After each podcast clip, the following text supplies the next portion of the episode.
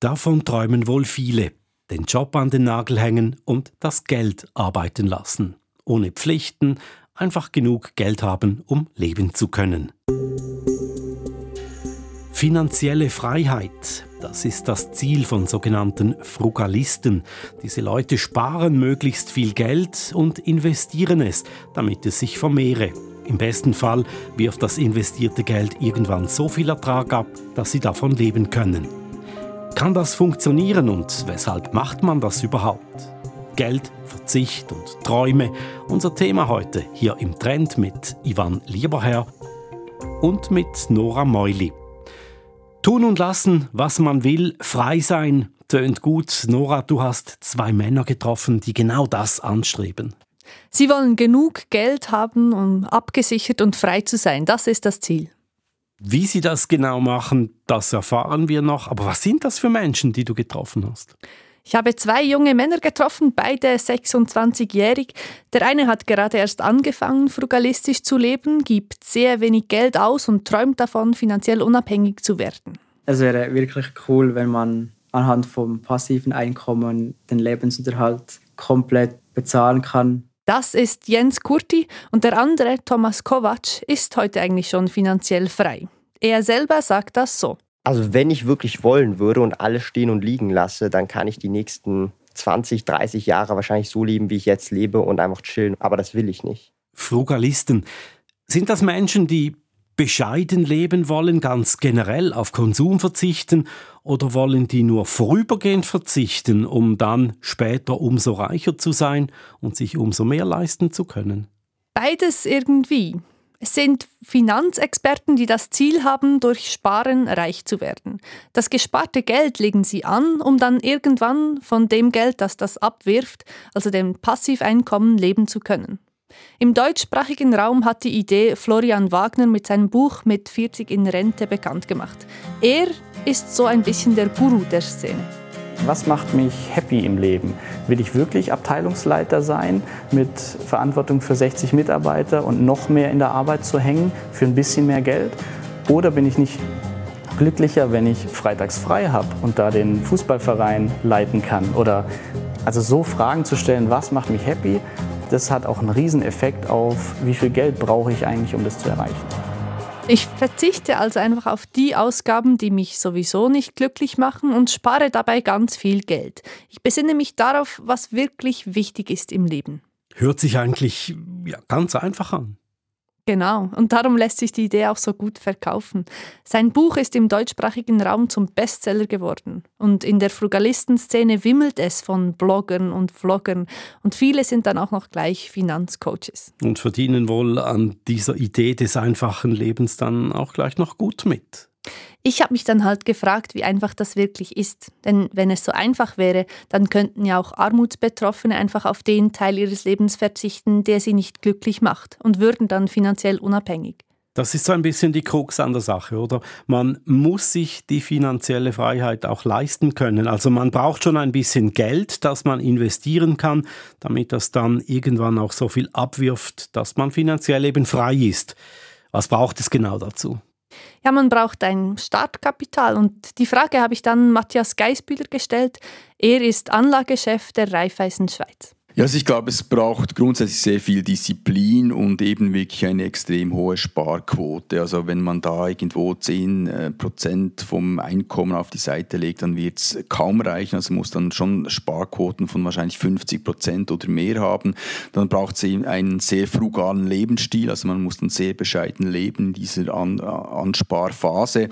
Und zudem braucht es wirklich konsequentes Aktiensparen. Man muss wirklich auf Aktien setzen, aber man braucht auch Zeit ich denke, äh, zehn Jahre sind unrealistisch, aber wenn man beispielsweise mit 20 bereits beginnt und mit 40, 50 Mal so einen Plan hat, dann in Rente zu gehen, dann hat man doch 20, äh, vielleicht sogar 30 Jahre Zeit und dann kann das möglich sein. Die Frage ist dann einfach, will man sich auch im Lebensstil so stark einschränken? Ist das ein Lebensstil, den man so leben will? Man muss sich ja dann auch wohlfühlen äh, mit eben so einem frugalen Lebensstil. Stichwort einschränken, ein frugales Leben führen, das heißt ja ein bescheidenes Leben führen. Aber von Einschränkungen habe ich noch nicht viel gehört bis jetzt. Ja, so einfach ist es eben nicht. Das mit dem Verzicht ist so eine Sache. Meinen beiden Protagonisten fällt es eben tatsächlich nicht schwer zu sparen. Aber also eine Sparquote von mehr als 50 Prozent ist schon hoch. Ob das wehtut oder nicht, hängt natürlich auch vom Einkommen ab und davon, für wen man alles aufkommen muss. Also schauen wir es konkret an, wie das deine Gesprächspartner machen. Beginnen wir mit Thomas Kovac. Er lebt am Zolliker Berg in einem Block. Dort mietet er zwei Wohnungen. In der einen lebt er mit seiner Freundin und in der anderen arbeitet er zusammen mit seinen Angestellten. Ich war bei ihm in seinem Büro. Das ist voller Spielkarten, Games, Gamefiguren und Comics. Ein Teil davon ist ausgestellt als Dekoration seines Büros und als Kulisse für seinen Videoblog. Und dann gibt es aber auch noch ganz viele Schachteln. Er betreibt nämlich einen Online-Shop, wo er diese Karten und Games verkauft. Thomas Kovac, wir haben ihn eingangs gehört. Das ist der Mann, der sagt, er sei finanziell unabhängig. Genau, er besitzt heute bereits weit über eine Million und verdient 250.000 Franken pro Jahr. Er hat immer sehr viel gespart und dieses Geld investiert. Wie er es so weit gebracht hat, erklärt er so. Du musst halt einfach Prioritäten setzen. Also für mich war jahrelang, bis ich mal dann auch so ein bisschen mehr eine Lockerheit auch zum Thema Geld bekommen habe, der Fokus meine Unternehmungen jeder Franken, den ich nicht für Essen, zum Beispiel im Restaurant ausgebe, jeder Franken, den ich nicht im Ausgang ausgebe für Alkohol, kann ich ins Business reinstecken. Und das heißt nicht, dass ich auf Spaß verzichte. Ich habe ja auch Spaß in meinem Business, in meinen eigenen Unternehmen. Aber ich setze halt einfach die Priorität darauf, in möglichst jungen Jahren Geld da reinzustecken, wo es mir vielleicht in zehn Jahren oder über einen längeren Zeitraum dann in Zukunft mehr Geld wieder zurückholt. Das ist eine bewusste Entscheidung. Können Sie vielleicht sagen, wie viel Sie gespart haben, als Sie so 20 waren? Wo ich aus der Lehre raus rausgekommen bin, wenn ich mich recht erinnere, hatte ich mir ein Vermögen angespart von 25.000 Franken insgesamt. Aber ich habe von meinen Eltern zum 18. Geburtstag 10.000 Franken bekommen. Also das heißt, wenn man das jetzt noch abziehen würde, dann wären es äh, selber erspart so um die 15.000 während diesem Zeitraum. Und das haben Sie investiert? Genau, und das habe ich damals zu einem Großteil in Aktien investiert, irgendwie die Hälfte oder etwas mehr als die Hälfte. In Einzelaktien damals noch zum Großteil. Und die andere Hälfte habe ich vor allem dann auch in meinen eigenen Online-Shop damals, das ist noch in den Kinderschuhen gewesen ist, dann auch reingesteckt und Ware gekauft, also Spielkarten, Trading Cards, Videospiele und Co. Würden Sie sagen, Sie haben etwas verpasst in den letzten zehn Jahren? Also erstmal muss man sagen, sparen ist natürlich in der Praxis schon immer ein, ein, Verzicht auf einem gewissen Level. Ja, weil ich verzichte auf, dass ich ins Restaurant gehe, dafür kann ich ins Business investieren. Aber wenn man das reframed, und das ist auch immer Ansichtssache, das kann auch durchaus was Positives sein. Ja? Also ich verzichte darauf, in den Ausgang zu gehen, mich volllaufen zu lassen, alkoholisiert dann am nächsten Morgen den Kater zu haben und ich mache dafür was anderes, was mich sogar nach vorne bringt. Und das Problem ist heute ist halt gesellschaftlich äh, konditioniert, ja, wenn du nicht Party, also nicht Party machst, ist vielleicht das übertriebene Wort, aber wenn du halt nicht mal das machst, nicht in der Freizeit jenes machst, dann hast du kein Leben. Mir wird oft an den Kopf geworfen, ja, Thomas, du hast ja gar kein Leben eigentlich, du bist hier nur am Arbeiten, ja. Aber viele Leute verstehen nicht, und das ist halt so der Punkt, weil die meisten Leute mögen ihren Job vielleicht nicht so sehr. Sie würden nicht die Extrameile gehen. Sie würden nicht 20 Stunden on top zu ihrer 42-Stunden-Woche arbeiten wollen. Nee, jetzt ist frei, jetzt arbeite ich nicht mehr. Ich sehe das anders. Für mich ist, wenn ich arbeite, habe ich Spaß. Das sehen halt viele Leute nicht. Und die wenigsten Leute, und da bin ich auch sehr dankbar dafür, dass ich das irgendwie geschafft habe, dass ich meine Hobbys zum Beruf machen konnte und deshalb in meinem Beruf, jetzt nicht monetär, sondern halt rein das, was ich mache, Erfüllung finden kann. Ein sehr rationaler Mensch also, er spart und investiert. Zudem ist er aber auch ein ziemliches Arbeitstier und ein erfolgreicher Unternehmer. Und er hat mit 20 angefangen, jetzt ist er 26, also ist eine sehr kurze Zeit eigentlich. Offenbar laufen seine Unternehmen sehr gut. Also der Online-Shop mit diesen Spielkarten und Games. Der läuft sicher sehr gut. Daneben verdient er aber auch mit seinen Anlagen ein bisschen etwas und er betreibt einen Finanzblog und einen YouTube-Kanal, wo er erklärt, wie er sein Portfolio aufbaut. Und auf diesen Kanälen macht er auch Werbung für verschiedene große Banken. Für die ist es vor allem interessant, was er für eine Community hat, weil die natürlich mit den jungen Leuten, die gerne sparen und investieren, auch Geld verdienen. Was macht er da auf diesem äh, Finanzblog? Gibt er Finanztipps, Investmenttipps? Investmenttipps, ja, er erklärt, wie er investiert und wieso, also spricht über die aktuellen wirtschaftlichen Entwicklungen und aber in Podcasts auch mit verschiedenen Menschen aus der Wirtschaft, wie sie investieren. Ein bisschen nerdiger als wir, aber grundsätzlich macht er dasselbe. Hier spricht er jetzt zum Beispiel über Optionen. Hallo meine Lieben, ich bin's euer Thomas, aka Sparkoyote und jetzt kommt mittlerweile das lang ersehnte Optionen-Video. Viele von euch haben mir immer wieder in die Kommentare geschrieben, hey Thomas, mach doch mal was zu Optionen, hey, mich würde es interessieren, wie du das mit Optionen machst, hey, ich verstehe Optionen nicht genau, kannst du das vielleicht nicht erklären? Ich würde gerne mehr... Er spricht begeistert über Optionen. Ich hätte jetzt Hemmungen hier darüber zu sprechen, weil ich denke, viele Leute interessiert das gar nicht diese jungen Menschen? Interessieren die sich tatsächlich für Optionen? Offenbar, ja. Ich habe auch bei einigen Banken nachgefragt, jetzt nicht wegen den Optionen, aber wegen Investieren im Allgemeinen. Die CS und auch die Raiffeisenbanken sagen zum Beispiel beide, dass junge Erwachsene heute sehr viel früher anfangen, sich mit Investieren zu beschäftigen als noch vor 20 Jahren. Und auch die Statistiken zeigen, dass viel mehr Junge in eine Säule 3a investieren. Aber man muss da vorsichtig sein. Das ist natürlich eine sehr kleine und spezifische Gruppe. Und das gilt übrigens auch für die Frugalisten. Das ist zwar eine spannende Gruppe, aber eine ganz kleine Nische. Und was sind das so für Leute? Sind die wie Thomas Kovac? Das habe ich Thomas Kovac auch gefragt. Er kennt sein Publikum, weil die sich auch immer wieder austauschen und manchmal auch treffen. Er sagt, das seien fast alles junge Männer, oft mit Hochschulabschluss, aber nicht nur. Und was sie verbindet, seien ihre finanziellen Ambitionen, wie er das nennt. Also eher rationale Menschen, die sehr viel arbeiten und ihr Geld investieren in ihr eigenes Unternehmen oder auch in andere Projekte. Und in dieser Community habe ich meinen zweiten Sparfuchs gefunden, Jens Kurti. Auch ihn haben wir eingangs schon gehört. Das ist der Mann, der gern von Passiveinkommen leben würde. Gelingt ihm das schon einigermaßen? Hm, ja, das ist irgendwie unklar. Heute vielleicht schon noch, aber das kann morgen schon wieder ganz anders aussehen. Wie das? Er verfolgt eine komplett andere Strategie als Thomas Kovac. Er investiert in hochriskante Kryptoprodukte, die sagenhafte Renditen versprechen. Und weil diese Produkte so spekulativ sind, verdient er zwar heute vielleicht viel damit, aber morgen könnte er auch schon seine ganzen Investitionen verlieren. Hochspekulativ, das tönt nach Börsencasino. Er kann sich das aber auch leisten. Dieses Risiko kann er tragen, weil er im Moment bei seinen Eltern lebt und sehr wenig ausgibt. Er hat auch keine feste Arbeit zurzeit. Ich habe ihn dann gefragt, wovon er im Moment lebt und er erklärt das so. Eigentlich von meinem Sparten, von den vorherigen Arbeiten, da ich das Generierte von den Kryptowährungen noch nicht herausgenommen habe. Jedoch, ähm, wenn ich es heute anfangen würde, könnte ich auch von den generierten Gewinnen von den Kryptowährungen meine Rechnungen bezahlen. Er hat 15.000 Franken in Kryptoprodukte investiert, hauptsächlich in riskante Produkte, die Renditen von über einem Prozent pro Tag, also 150 Franken pro Tag oder sogar mehr versprechen. Wenn man das auf einen ganzen Monat hochrechnet, sind das dann 4.500 Franken. Und das ist mehr, als Jens Kurt in seinem letzten Job verdient hat. Für ihn ist das im Moment eine super Lösung, weil er sich sehr für Kryptowährungen und die Blockchain-Technologie begeistert. Aber das ist ja eine gewaltige Rendite, davon träumen andere. Ist das überhaupt seriös? Es ist tatsächlich eine sagenhaft hohe Rendite, das weiß er aber auch selber. Wenn man das meiste in risikohaften Kryptowährungen hat, kann man solche Prozente erwarten, jedoch kann man damit rechnen, dass es nicht für ewig so weitergeht.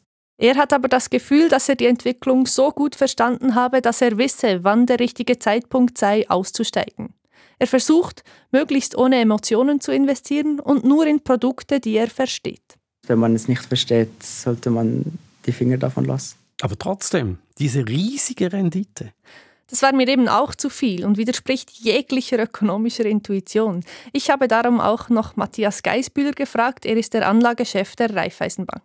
Die einfache Gleichung ist eigentlich die, wenn Sie heute risikolos de facto Geld ausleihen wollen, dann können Sie das machen, indem Sie kurzlaufende Staatsanleihen kaufen, von der Schweiz beispielsweise. Die sind extrem sicher. Da erhalten Sie aktuell pro Jahr einen Zins von knapp 0,4 Prozent. Und das ist eigentlich der risikolose Zins. Und alles, was Ihnen potenziell mehr Zinsen verspricht, das beherbergt entsprechend höhere Risiken. Und wenn man dann von täglichen Zinsen Zinsen von 1% oder sogar noch mehr spricht, dann zeigt das einfach, dass das natürlich mit extrem hohen Risiken entsprechend verbunden ist. Was sind das denn für Produkte, in die Jens Kurti investiert?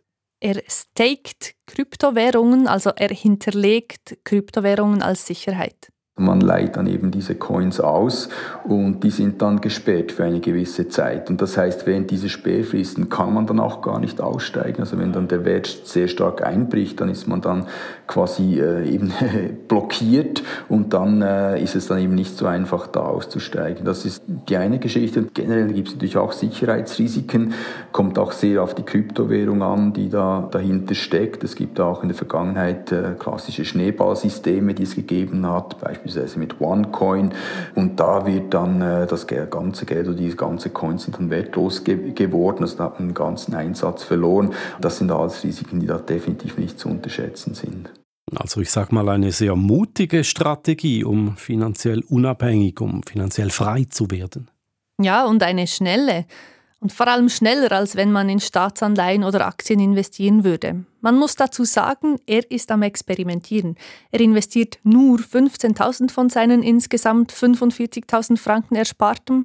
Er hat eine abgeschlossene Lehre und kann wieder arbeiten gehen, wenn es sein muss.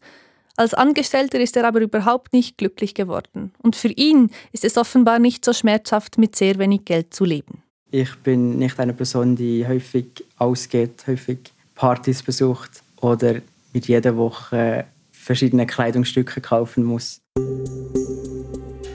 Frugalisten, sie sparen also, um finanziell frei zu werden. Wir haben schon viel gehört bis hierher, viel erfahren.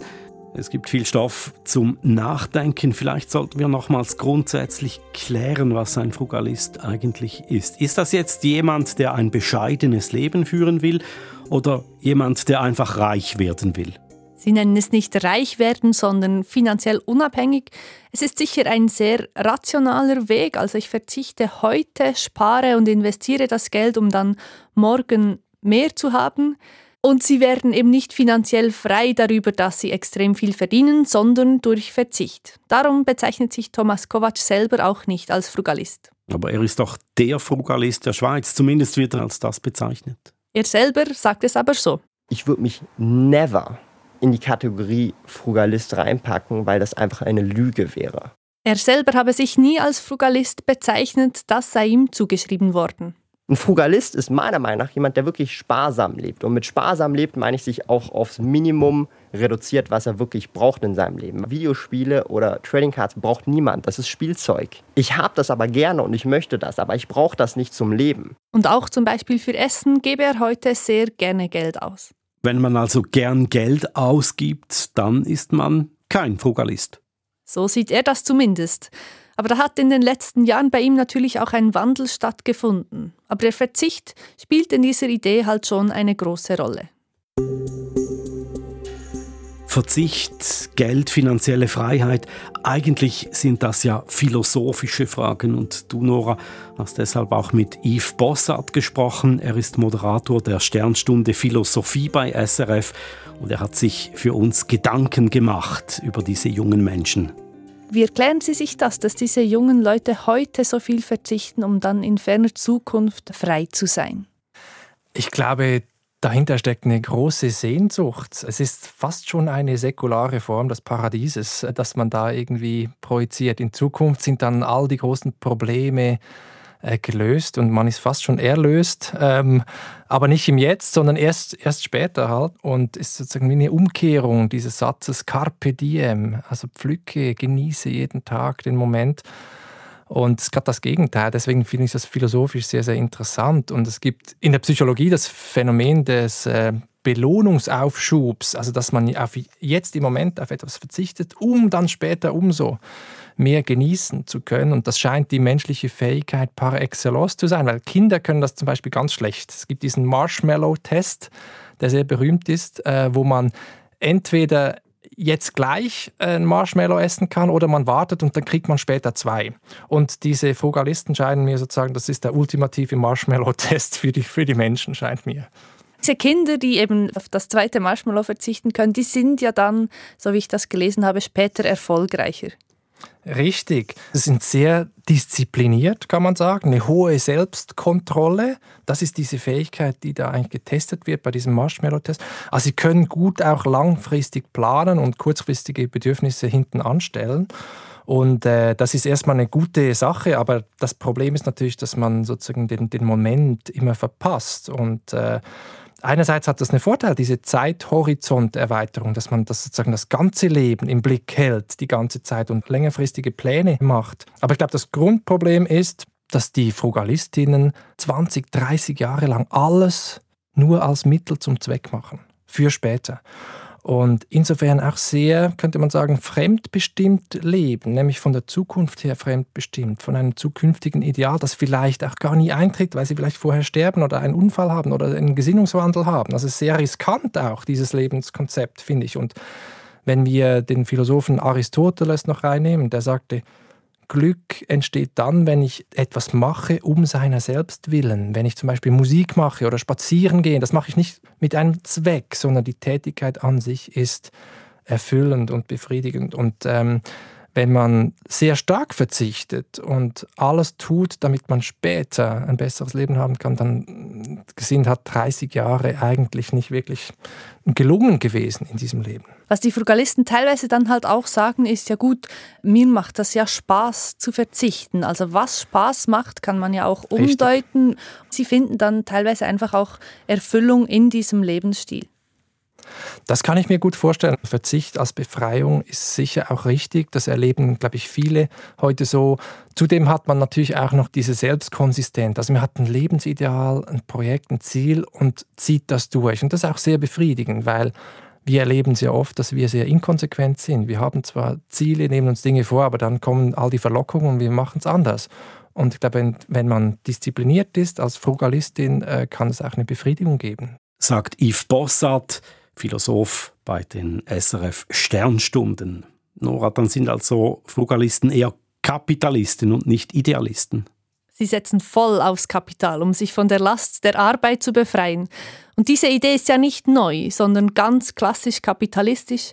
Und das ist übrigens auch noch ein Punkt, den Thomas Kovac macht den ich sehr wichtig finde. Je mehr Einkommen jemand hat, desto einfacher ist es, viel zu sparen. Und für armutsbetroffene Menschen, die am Existenzminimum leben und jeden Franken zweimal umdrehen müssen, sind diese Frugalisten natürlich ein Schlag ins Gesicht.